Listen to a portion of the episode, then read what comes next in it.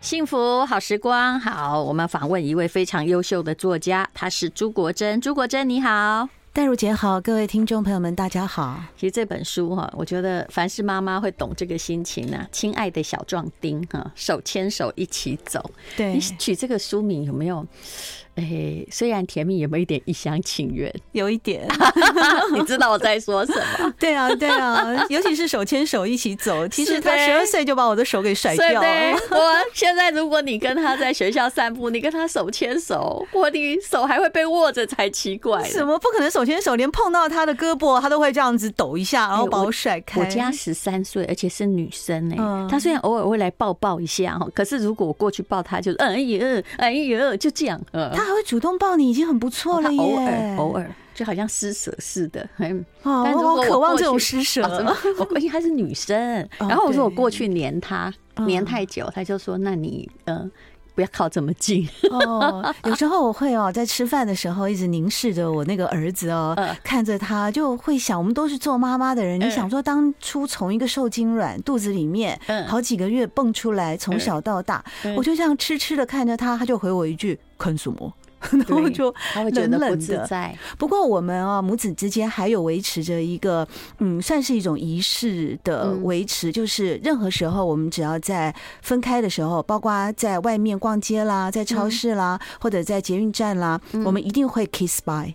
任何他唯一保留下来的，请问 kiss 是亲脸颊，对不对？对，在捷运站也是，在任何地方，只要我们要分道扬镳之前，他都会让我抱，然后就从一百五十公分抱到现在一百八十五公分，从这么高啊！对，从等下借我看照片，我看有多帅。因为妈妈是美女，儿子一定还还相当英俊，还行还行。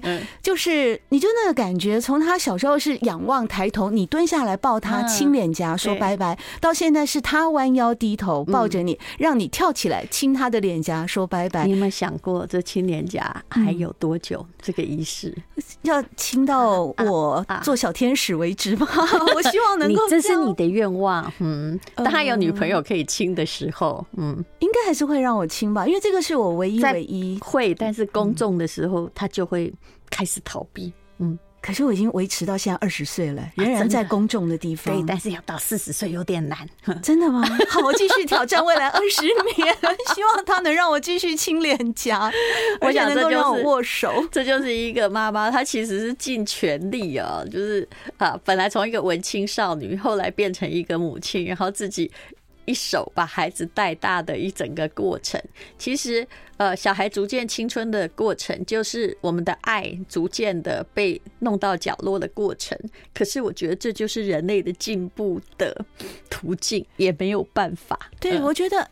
可能那个爱的方式会有所改变，就他不会像小时候做什么事情都要妈妈看我，妈妈牵牵手睡，是妈妈帮我擦屁股。嗯，他一直饿大便要我帮他擦屁股，擦到十二岁，擦到那屁股变形了。是，然后我说：“哎，你这样不太对，他已经要成为一个男人了，还要我帮他擦屁股。”我就跟他说：“你，你不能这样子了。”我说：“你要妈妈帮你擦屁股到什么时候？”他说到一百零八岁，现在还愿意？现在当然不愿意，那么。开什么玩笑？如果现在还愿意，就蛮变态了。对对对，太变态了。我的意思是说，爱的情况会有所改变，可能他就不会再把这些话说出口，可是他换另外一种形式表达。怎么说呢？刚才淡如姐有问到说，哎，以后可能交了女朋友，有些事情就会改变。对，他现在二十岁，大二升大三，他还没有女朋友。哎，反正是我比较焦急了。我就说，哎，你当初考大学考上的时候，你不是说进大学要做两件事情，一个是谈恋爱，一个是拿到学分嘛，那你现在拿到学分有做到，可是谈恋爱都还没有。他说：“嗯，我不着急啊，我觉得现在过得很好，跟几个哥们出去吃饭。”他说：“我……”然后你开始又在担心说没有女朋友是不是变成男朋友？其实这个也还好，我觉得只要有一个人愿意照顾他，我 OK 对不对？并不分性别。但是重点来了，他回我一句话，他说：“我现在也不想交女朋友啊，我交女朋友干嘛？我又不缺爱。”哎呦，嗯，他说听起来是不是很温暖？对。我那时候就心脏嘣嘣嘣嘣嘣嘣，妈妈一定会种的甜言蜜语。对，他说他又不缺爱，在那一刹那，就我们两个人的晚餐的时候，他突然脱口而出这句话，我也一下子我还把我击倒了，在情感也好，在理智也好，因为我一方面很开心，这种能够让你满意的、开心的儿子，将来也。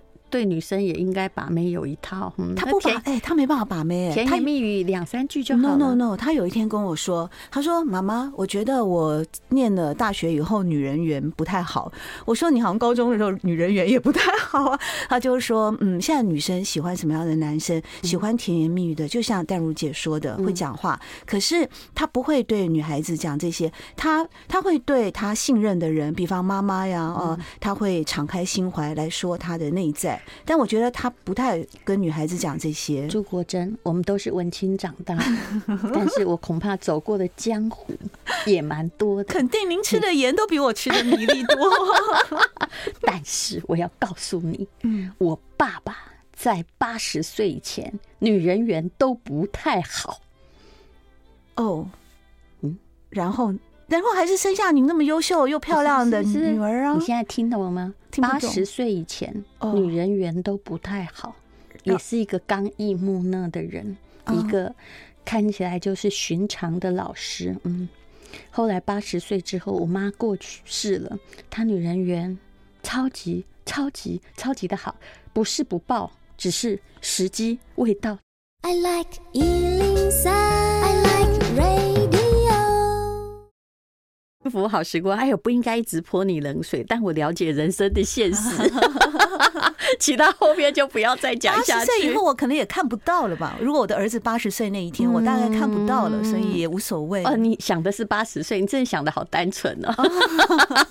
我是说，人生是一条河流，嗯，以前这样不代表以后就一直这样。啊，我小时候也是个沉默寡言的人啊，嗯，后来不得已变成这样。那就见招拆招吧，怎么办呢？人生总是有各种不同的礼物吧，跟 surprise。好，所以这个朱国珍很有趣，他自己得过了很多的文学奖啊。哎，你是不是也当过主播之类的？对，我做过华视新闻主播，是，然后文笔很好，然后现在是在大学教书，对不对？对，在大学任教，嗯，也有一个广播节目的平台。是，那你，我真的觉得你这个妈妈哦，我真的觉得。蛮厉害的，要我这样哦，我真的受不了。什么大学只考倒数四十八小时，然后你就每天哦，就是帮他洗衣服，那还好亲手制作。等一下我念给你听，嗯，从就是你本来从他这个小 baby 的时候，牛肉泥、对蔬菜泥。就亲手制作，对不对？然后连职考的时候，他应该十八岁了嘛？你看，你还用什么？用电锅加热，邻居妈妈带我去买的美味肉包，对不对？加半个 muffin，一根香蕉，还有蔬果精力汤。然后就是，而且你还一直在陪他克服学业上的困难，帮助他选择，对。因为因为我的孩子不是学霸了，我觉得每一个家庭的对应的亲子关系都不一样。都不是啦，你你怎么不会是学霸？我是。对，嗯，但我是我妈也没有比较幸福啊，没错。可是这你知道吗？很多事情你整个反过来想就知道了。真的，我现在也是这样想。我自己以前也还蛮会念书的，但是我爸爸也很辛苦，尤其是在我们那个成长路，所以我有时候而且他是在，如果你很念会念，他就站在挑剔的角度，嗯，对不对？对，嗯。对，但我觉得我们这一代哦，嗯，可能要学会的是比较多自我的省察。我有时候会看自己，然后就想想自己的儿子。我像他现在二十岁的时候，我好像好不到哪里去嘛，所以也没有什么好对他苛责的。另外你念的学，除了你念的学校不错之外，你的身心或者是对啊处事，事实上我们并没有这一代的孩子来的圆融。我常常也会这样想。对，就我一直去看那个孩子的优点，对，比我以前强在哪里？没错，对不对？他显然情商比我高啊，这一点我就要承认。的，而且他们比较会交朋友，他也不害怕新环境。是我以前那个年代，因为教育的关系，因为家庭单亲家庭的关系，因为自己个性的关系，我非常怕生，我非常慢热，我没有办法交朋友。跟爸爸一起长大的，对，爸爸照顾长大，所以你就是比较避俗，然后其实比较不了解人情世故。没错。我们这种乡下小孩一来的时候也是一样，嗯，就会遇到这样子的状况。很多事情不是故意把你知道，不是故意把人际关系处不好，对，其实是没有能力，还有不善于跟别人相处，害羞，不知道那个状况怎么处理。可他们不会，对不对？有些人很优秀，哎，像现在的年轻一辈，可能我在想，是不是因为他们从小就男女合班，嗯，还有学校有很多的团体活动，所以还有我们用比较平等的方式跟他沟通，所以他也不怕跟大人沟通。我们小时候遇到的大人，对不对？大部分不是这个，呃，这个长舌妇啊，就是阎罗王，有没有这种感觉？是不是？对。可是他们遇到的大人，因为受的教化好多了，所以他们遇到的大人，大部分就是像我们这种会用朋友的口气去跟他讲话，也会倾听。是，嗯，所以他们的人际表达好很多。对呀，这点我就觉得非常的开心。嗯，那我愿。我所能做的，因为后来当然也很不幸，我自己的婚姻在十多年前也结束了。嗯，所以作为一个单亲妈妈，嗯，我想我能为她做的，也就是给她一个温暖的家，尽其所能。很爱做菜给她，我不爱做菜，我是为了吃的健康。里面一直在写菜，可是其实我最怕这种哈，让小孩吃的健康的妈妈，因为有时候他们做菜会很可怕。哎，你的里面有一个有一道菜激起了我对我妈的回忆，嗯，就。海陆牛肉面，我妈也是个老师，所以说实在，我们并不期待她会做菜。然后，可是我的梦叶就是对，很害怕她做菜，很害怕她有新的发明。我一直觉得她可以当居里夫人，不应该埋没在家里。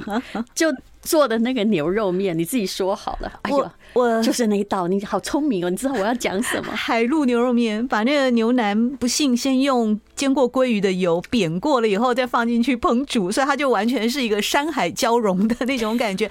但是我必须跟淡如姐告解，就是说我其实失败率大概是两成了，并没有那么失败的最可贵就写出来，对不对？对对对，其实我很怕复杂，你知道吗？啊，我我们家后来也是，后来是我儿子劝我，小壮丁跟我说：“妈妈，你不要那么辛苦了，我们就简单的吃，有青菜，有肉，你不要聊聊天，或者是你就随便外面买个回来加热。现在跟以前不一样，很方便。对啊，对啊，现在外面有一些我不会做的，像我们昨天才去大卖场买了德国猪脚嘛，买了那个鲑鱼生鱼片，他也吃的很开心。最近疫情之后，冷冻食品哦。真的，你只要回来加热加热啊，对，什么都有。呃，对啊，但我大部分还是会尽量说，像手洗青菜啊，我都一根一根洗干净。嗯，那我昨天看到他哦，中午我来不及了，我就说，哎，你这青菜就整坨的那个呃小白菜，我说你把它洗一下，然后待会儿炒熟了，妈妈去买个东西回来吃。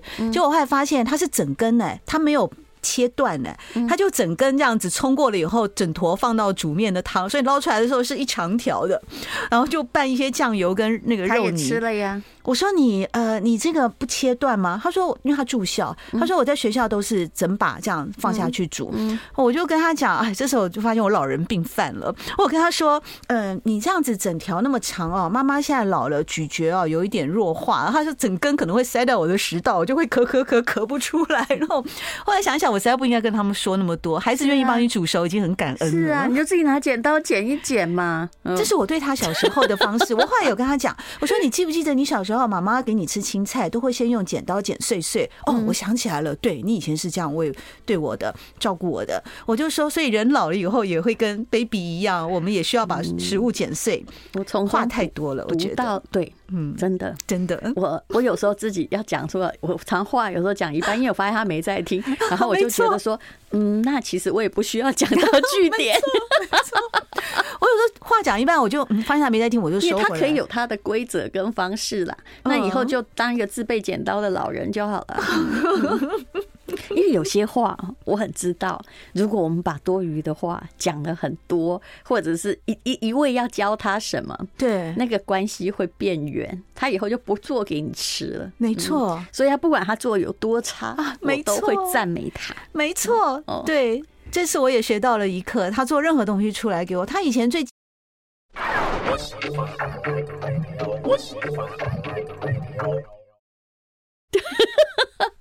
好跟朱国哲在聊，他说他很怀疑我以前是沉默寡言，我说是的，因为一刚开始我还被这个白纸黑字写过这样子，其实主要是他问的语言我不懂。而且我不太会见鬼说鬼话，见就是见人才说人话。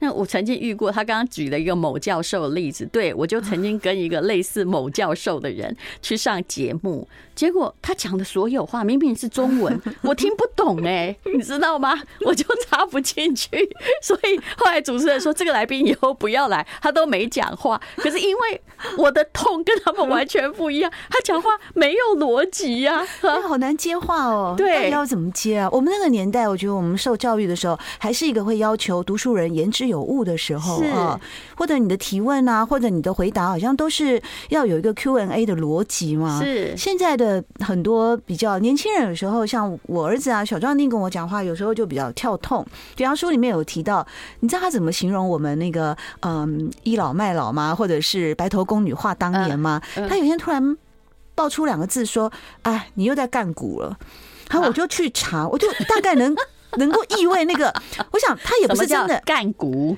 干股好像后来是网络用语，就是说你又把古时候的事情拿出来。说，但年轻人的网络用语就，但是我后来跟他讲，你不可以讲这种我认为很不礼貌的字眼，嗯，像 TMD 之类的，我觉得这都是涉及到性别的歧视跟侵犯。他至少没有直接讲，对他那时候，那我当然要机会教育跟他说，我就说那个语汇不同啊，但其实很多事情，嗯，有一种做人的道理吧，我觉得基本道理我们还是讲难听点，这叫家教了，嗯。我常常觉得，他在外面不敢讲，他可能在妈妈面前比较轻松，但我会骂他。对，但是我想到我青少年的时候，也偶尔会这样。哎，我们都在朋友的之间讲吧，你回家怎么敢讲？回家大概不会。对啊，因为回家讲就是家教的问题，我们家没那个家教。嗯，可是，在。朋友之间，像我那时候念的第一个大学是国立艺术学院戏剧系，嗯，那学艺术的人好像就很喜欢彰显自我。我记得那时候我们呃一块儿呢下了课，你们那个学校就是。一般哈，很像动物园，怪胎一大堆。前面几届是真的这样，越有才华就越有自主性嘛。那时候大家不把几句脏话挂在嘴边，好像你这个人就没什么艺术创造力。但我后来转学到清大以后，那个念书的氛围又不一样了。所以在清大就比较独来独往，然后也参加了一些社团。但因为我那时候就开始有打工，所以其实学业也是嗯，就把它念完，没有什么享受学生生活，蛮可惜的。也因此我就。很鼓励我儿子啊，小壮丁尽情享受他的大学生活。因为大学里面，你可以第一方面认识很多人，尤其是国立大学的资源也更丰富，不同的学院。那像音乐学院，可能就有很多的美女啊，气质美女。我是这样鼓励他。呃，或者你在管理学院有志同道合的朋友。我认为大学最重要的不是说你学分拿到成绩有多好，我这样跟他讲，最重要是你要去学一个团体社交的，还有各种不同的领域的探索。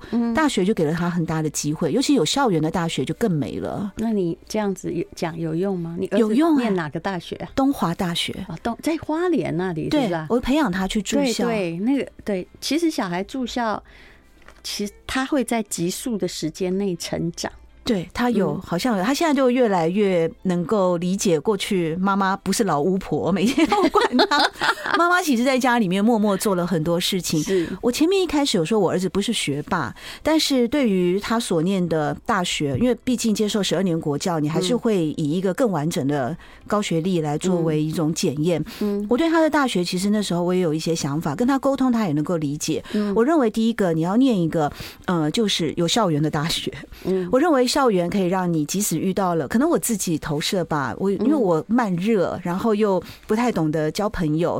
我常常在大学以前在清大，我很孤僻的时候，我就跑去那个最呃，我们清大那叫我们成功湖啊，我就跑去湖旁边坐着，然后看一看那个树林，看看草地，心情就开朗一点了。所以我鼓励他，你他万一遇到这种情况，第二个就是我希望他念的大学是有呃比较有具有学术声望的。如果我不是因为大学学历而要他去念大学，嗯，如如果你念到的就是一个你自己不没有兴趣的科系，又一个好像不太能学到很多东西，或者是嗯比较昂贵，我们家付不起的那种学费的学校，就没有必要了。你就去当兵吧，自己跟外国一样，很多的欧美人士他们都是先去流浪，然后你去探索自我内在，你想念什么，你再回来求高等教育。其实他们是强迫流浪啊，像我个德国干女儿，一百八十公分了，就一个女生长那么高，然后她到了呃高三的时候，有一年哦，有一半时间她在台湾念中文，她其实是个德国人啊。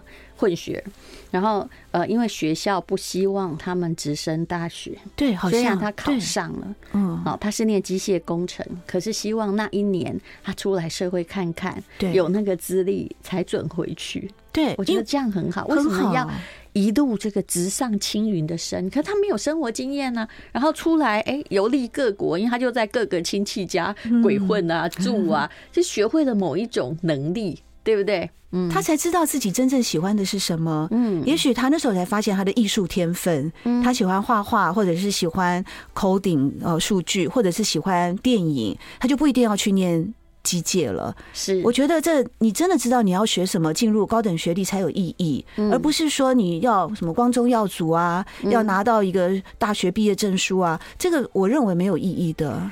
也就是，其实我们很希望小孩哦，不管怎样哦，其实有书一定谁现在谁会考不上大学，就尽量别花那么大学费哈，去念那个无用之书啊啊！就是你要自己喜欢才行。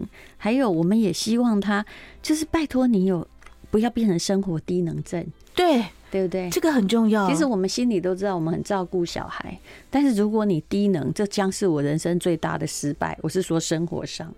而且还有礼貌，各方面跟人的对应。我发现现在的年轻人，有的时候，比方见到朋友的孩子，他也不会称呼一声。I like 103, I like 幸福好时光，好，这是朱国珍的书，这是映客出版的《Dear 小壮丁》，手牵手一起走。好，你刚刚讲到了。就是关于年轻人，因为戴如姐有提到一个生活的呃低能低能症啊，好怕这一种。嗯，对，其实我在大学教书，我也观察到了年轻人在呃很多的层面，不只是说生活的态度，还有求学的态度、人际关系的态度。是，那这些部分我也不知道怎么养成他们的一种自我的封闭吧？哦，嗯，那我其实还蛮开心，说至少我的小壮丁在过去二十年，他现在二十岁，他是一个嗯，目前他还可以帮我洗碗，但我觉得这不是特别了不起。不过他有一个好处，就是他至少见到人会打招呼。嗯，像我跟几个阿姨啊、叔叔出来，他会说叔叔好，阿姨好。那每一次看医生或者怎么样，看完他都会谢谢阿姨，谢谢。不容易了，现在的对青少年，因为我从从小我是跟他说，任何人帮助你，你看医生也好，牙医也好，或者是呃，他最近还被我发现，因为我们家住公寓四楼啊，那快递有时候拿东西送到四楼的时候，他要帮忙签收，他就会签，然后说一句谢谢你哦，辛苦你了。你是老板吗？其实，如果他会这样讲，就表示他会有同理心。同理心是一切的根源，包括做生意，这就是教育成功了。真的啊，有的不是啊，但有的也不能怪小孩。我看有的大人就这样，好像他明明你要参加聚会，不得麦来，啊，你就一直都在看你的手机。对，你有没有看到这种人？有。我我其实很讨厌那些，比如说。以前就是哎、欸，有先生坚持要陪太太参加一个下午茶宴，你就在旁边一直打手机，也不融入那样的，也不融入，对不对？啊不然你不要来嘛，或者去外面打嘛，你就不知道你踩在那里很奇怪。对。那他这一点，我就觉得最近发生，我也蛮感动。那后来也是，虽然我小时候是单亲家庭，我爸爸养大，但当然每个家庭都有他的故事嘛。我妈妈后来大概也在我二十岁左右的时候，其实也回来了。那也是我小壮丁的外婆。嗯，那这些年来，如果我去念研究所到外地的时候，我妈妈也会过来帮我照顾她几天。嗯，所以我都一直跟儿子说，嗯，就是婆婆跟我之间的关系是我们的母女关系。是，那这个部分我有写在二零一六年。得到林荣三文学奖、散文首奖的《半个妈妈半个女儿》那篇文章里，得了好多奖。没有，就就那就那两个，谢谢淡如姐。呃，但我跟她说，婆婆有照顾你这一点啊，你是她的外孙，你就要记得感恩。对，所以我们只要跟婆婆一起吃饭，在外面的餐厅，她会帮婆婆夹菜。嗯，她会说：“婆婆，这个青菜比较远，你拿不到，我帮你拿。”这样一百分的小孩了，真的没有，他不是学霸，他不这样就一百分了。你为什么脑袋里有学霸这个阴影呢？我跟你讲，如果我用我的成绩的十分之一来要求我的孩子，我可以跟你讲，他活不下去的啊。我敢说这句话，但是有时候我就会开玩笑说，没办法，女儿的智商呢，有一半是爸爸决定的。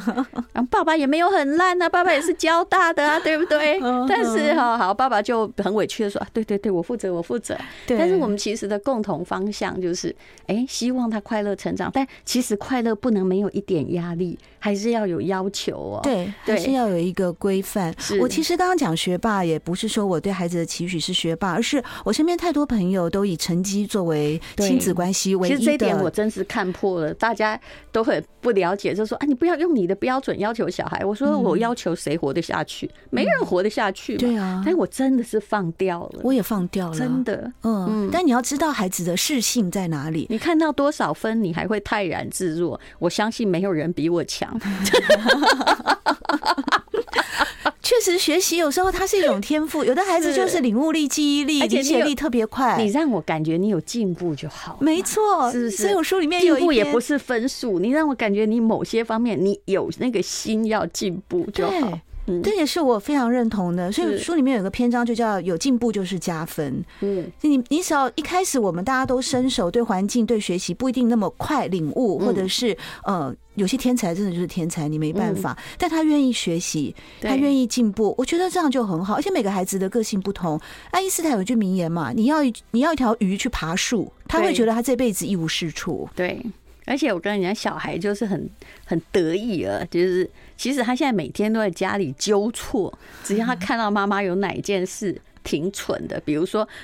钥匙挂在门上，还在找钥匙，他就会说说：“哎呀，好笨哦，好笨哦！你看我都无所谓，要让要笑就让他笑。他每天我的机会教育就跟他说：你看妈根本靠不住，请你要自求多福。我也要来演这一出，你要帮我啊！我要来演这一出，对对，妈妈让你靠不住，你不要以为靠不住了，真的，你一定要提醒我，那他才有成就感哦。所以我现在开始就可以把拖把拖一半的时候放在地上，这样忘记收起来。之类的来演一些那种呃有点失智的状态，而且我发现其实是这样的：当你不行，他会去补你不行的状况。对，我说真的，我不太爱打扫。那我家是每个礼拜，其实你要有一定的容忍度。每个礼拜我们就有一位钟点阿姨来扫四个小时。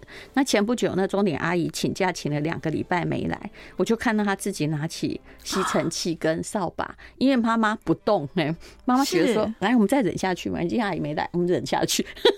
啊，好方法！他很妙，人跟人在同一个家庭里面，他会去补那个缺，真的太棒了，装个笨一点。嗯，真的马上学起来。对，你你有一天发现了，也许你会最感觉到孝心的时候，是你生病的时候，或假设新冠肺炎你中了，你就发现这孩子他就会去外面买饭给你吃的时候，你就知道了。当你失功能，他有功能，那就是个好孩子。有啦，有一次我之前有关有一段期间的工作是需要做一些公关接待，那你常常在一些饭局就会呃陪人客陪宾客喝一点酒，嗯，那我有一阵子就喝。醉酒回到家的时候，他就会帮我递热毛巾、递温开水，因为我在马桶里边吐。对，我其实不生酒量，但工作没有办法。后来我跟朋友聊天的时候，我就说：“这孩子还是不错啦，有孝心的啦。”我喝醉酒，结果他接一句话，他说：“这时候我如果连这件事情都做不到，那我就真是个不孝子。” 而且用一种有有点不屑、有点轻蔑，对不对？对对嗯。可是那个关键是，因为他想发现，其实我后来发现妈妈都错了。你以为他想看到你的坚强，我后来发现了一点，就是小孩想看到我的破洞。嗯哦哦，虽然我也没有在家里管很多事情，可是他会说：“你看，又找不到电话了吧？”然后我帮你找，他就很得意的拿给你，说在这里。我就说：“对，妈妈脑袋不行了，你。”以后都什么都要帮我记得。对对对，可是他有时候也会说，像我忘了带钥匙出门或者怎么样，他就是说，嗯，我常常忘记带这个带那个，一定遗传到你。而且有时候要装死，比如说他每天，比如说一个礼拜有三天，他要上线上英文啊，我们有个线上课程，他也挺喜欢。我以前就会说，哎，那个小熊啊，这个几点要上啊？哈，八点呢，你要记得不要忘记。我后来连这句话都不说，我就给他忘记。就是我们大家摆烂，他都自己记得哎、欸，一分不差。所以我就发现了，我们不要过度强调自己的功能。嗯，对，我就去做我的事儿，我真的给他忘记，不然他连排什么 schedule 我都不清楚。可是真的他进步了，所以你我应该早一点听到这些话，我就不会盯着我们家小壮丁一路陪考到最后。对，我看你这个陪考到最后，我心里充满感动，但我真不希望那是我未来的道路。哎，嗯嗯。其实孩子真的很可爱哦。好，这个 Dear 小壮丁手牵手一起走，朱国珍的作品。